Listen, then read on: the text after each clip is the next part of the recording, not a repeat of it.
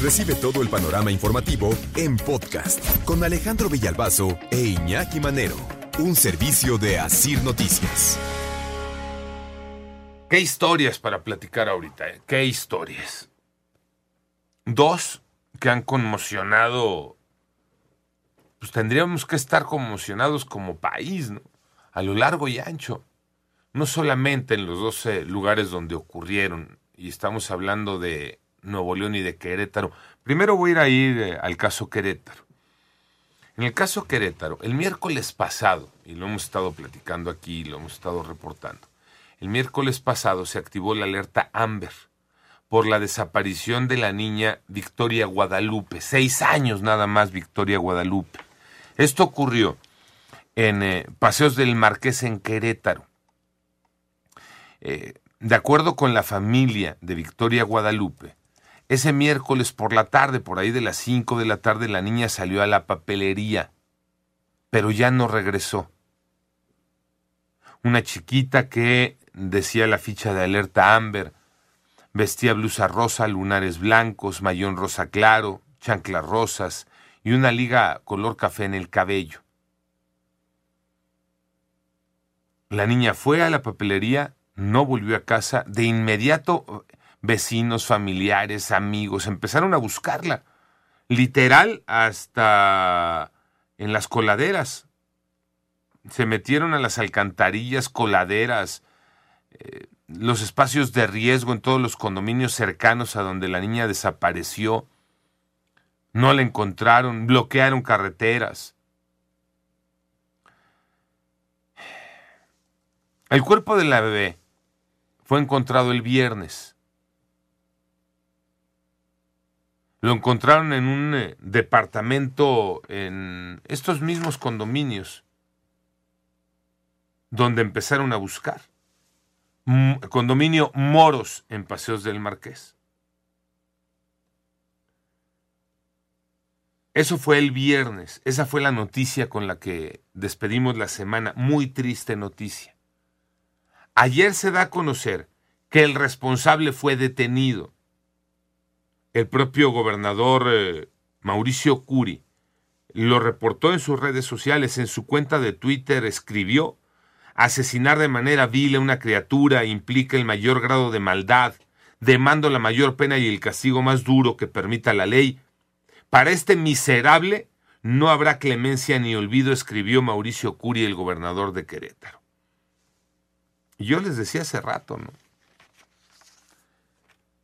Yo seré muy mala persona, pero si está demostrado, si está comprobado, si no hay duda razonable, de acuerdo con el propio concepto de la justicia penal, si no hay duda razonable de que el hombre detenido es quien mató a la niña,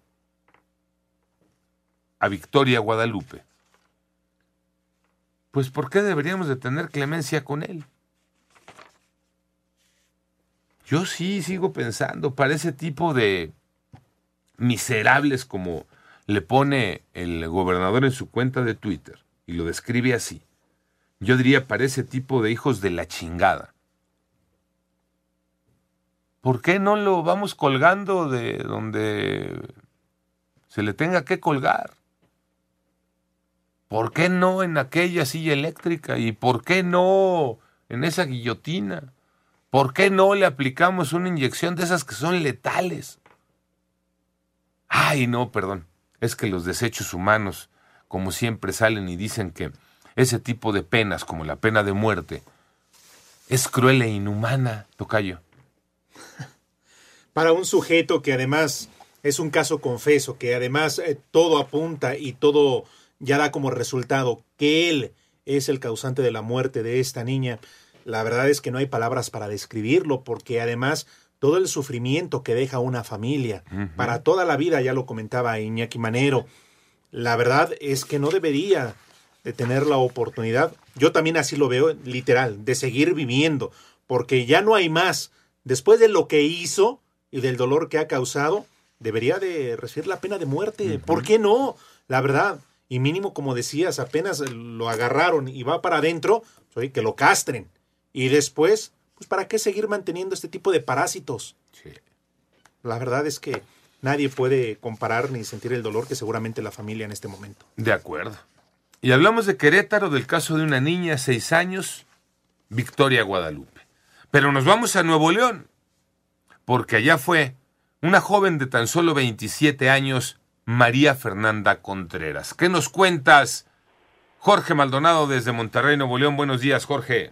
Buenos días, Alejandro. Fueron las 24 horas más angustiantes para la familia de María Fernanda Castro, luego de que las autoridades aún no definían si el cuerpo encontrado eh, sin vida al interior de una vivienda en el municipio de Apodaca se trataba de su hija. Sin embargo, al día siguiente la duda se despejaba y pues ocurrió lo que todo el mundo se temía. Sí era la joven de 27 años. Ella murió por una contusión profunda del cráneo a consecuencia de la golpiza que recibió. Escuchemos al vicefiscal Luis Orozco del, del Estado de Nuevo León que probablemente esa violencia fue la que determinó la causa de muerte. Eh, eh, tenía lesiones, eh, había otros signos en el domicilio que hacen suponer que las personas que se encontraban en él, además, estuvieron en diversas partes del domicilio buscando algún objeto. Alejandro María José Ruiz, prima de María Fernanda, aseguró en declaraciones que las autoridades detuvieron una persona, pero bajo sospecha, pero por falta de pruebas la dejaron ir y ahora se encuentra prófuga de la justicia. Este domingo de mujeres se manifestaron a consecuencia de esta muerte. Era tanto de enojo por la inoperancia de la Fiscalía de Justicia y que comenzaron a incendiar la puerta del Palacio de Gobierno en repudio a la violencia en contra de las mujeres. Actualmente, de 18 mujeres desaparecidas en Nuevo León, 10 ya fueron localizadas y se mantienen en contacto. Sin embargo, Alejandro, no todo termina ahí. Y hay otra joven de 19 años desaparecida, Devan y Susana Escobar Basaldúa. Ella salió de una quinta campestre el sábado por la madrugada, le dieron un rey en la carretera Laredo, mala decisión porque fue la última vez en que esta joven fue vista, ya se está eh, implementando un fuerte operativo de búsqueda, incluso el gobernador Samuel García encabezó estas acciones porque, aunque por duro que se escuche, se teme por la vida de esta joven de 19 años de edad. Regresándome al caso de María Fernanda, eh, Jorge, eh, no hay pistas, no se sabe quién pudo haber sido y por qué. Hay dos sospechosos, un amigo que supuestamente la iba a acompañar a comprar un vehículo y el novio Alejandro. Eh, de ellos no se sabe nada, Jorge. No, ya había uno de ellos ya estuvo detenido, pero por falta de pruebas lo dejaron ir y ahora ya no lo encuentran.